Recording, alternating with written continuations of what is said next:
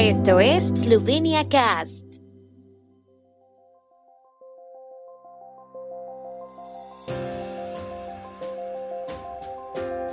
Noticias.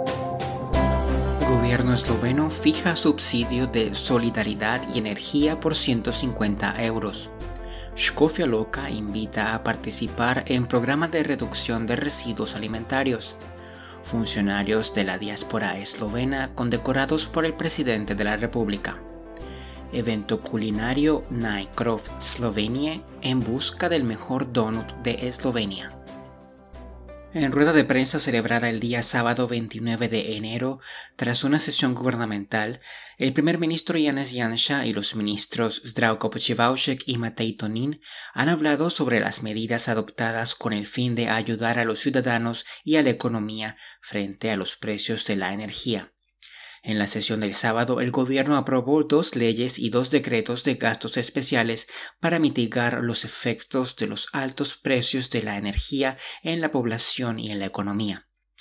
En los actos jurídicos, el gobierno ha propuesto a la Asamblea Nacional tanto medidas simétricas para todos como medidas asimétricas para aliviar la pobreza energética entre los grupos más vulnerables, subrayó el primer ministro Yanis Yansha.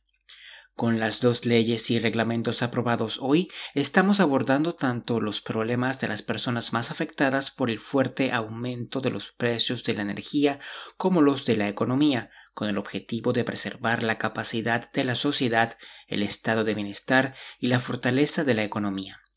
Esta experiencia nos ha enseñado que debemos actuar tanto de forma simétrica como asimétrica y estamos repitiendo este enfoque con la confianza de que será igualmente exitoso en beneficio de todos, como lo fue nuestra respuesta a la crisis sanitaria causada por la pandemia, concluyó el primer ministro Yanis Janša.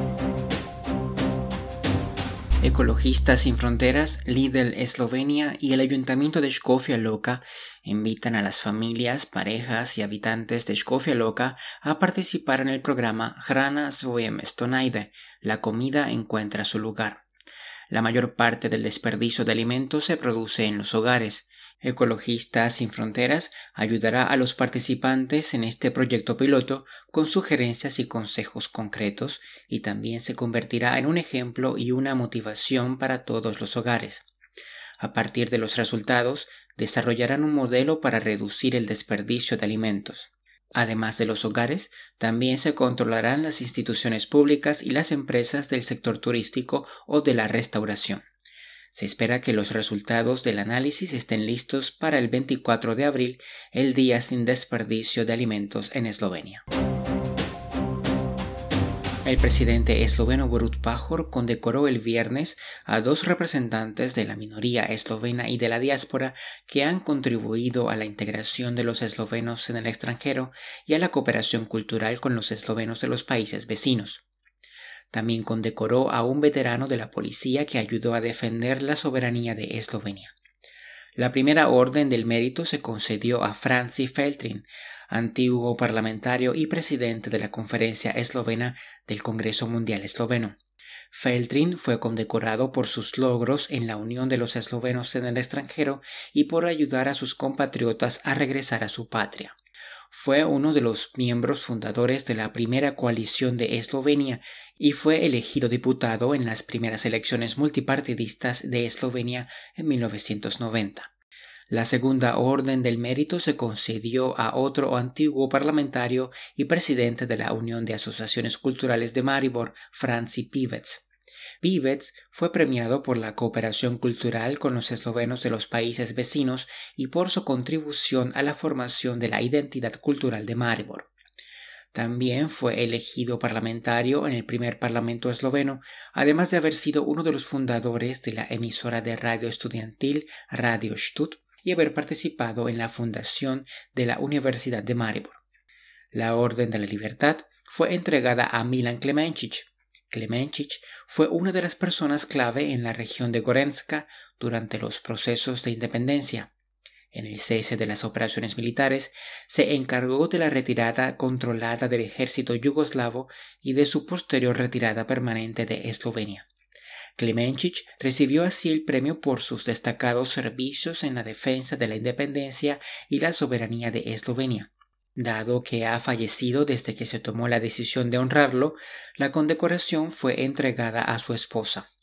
A la ceremonia asistió también la ministra de Eslovenos por el Mundo, Helena Jaklic, que felicitó a Feltrin y Pivets por recibir los altos honores y les agradeció sus esfuerzos en beneficio de los eslovenos en el extranjero. La Cámara de Turismo y Hostelería de Eslovenia busca de nuevo al mejor Croft del país. El evento Nightcroft Slovenia se celebró por primera vez el año pasado y pretendía aportar algo de optimismo a la industria turística en un momento en el que el sector está cerrando, dijo la Cámara.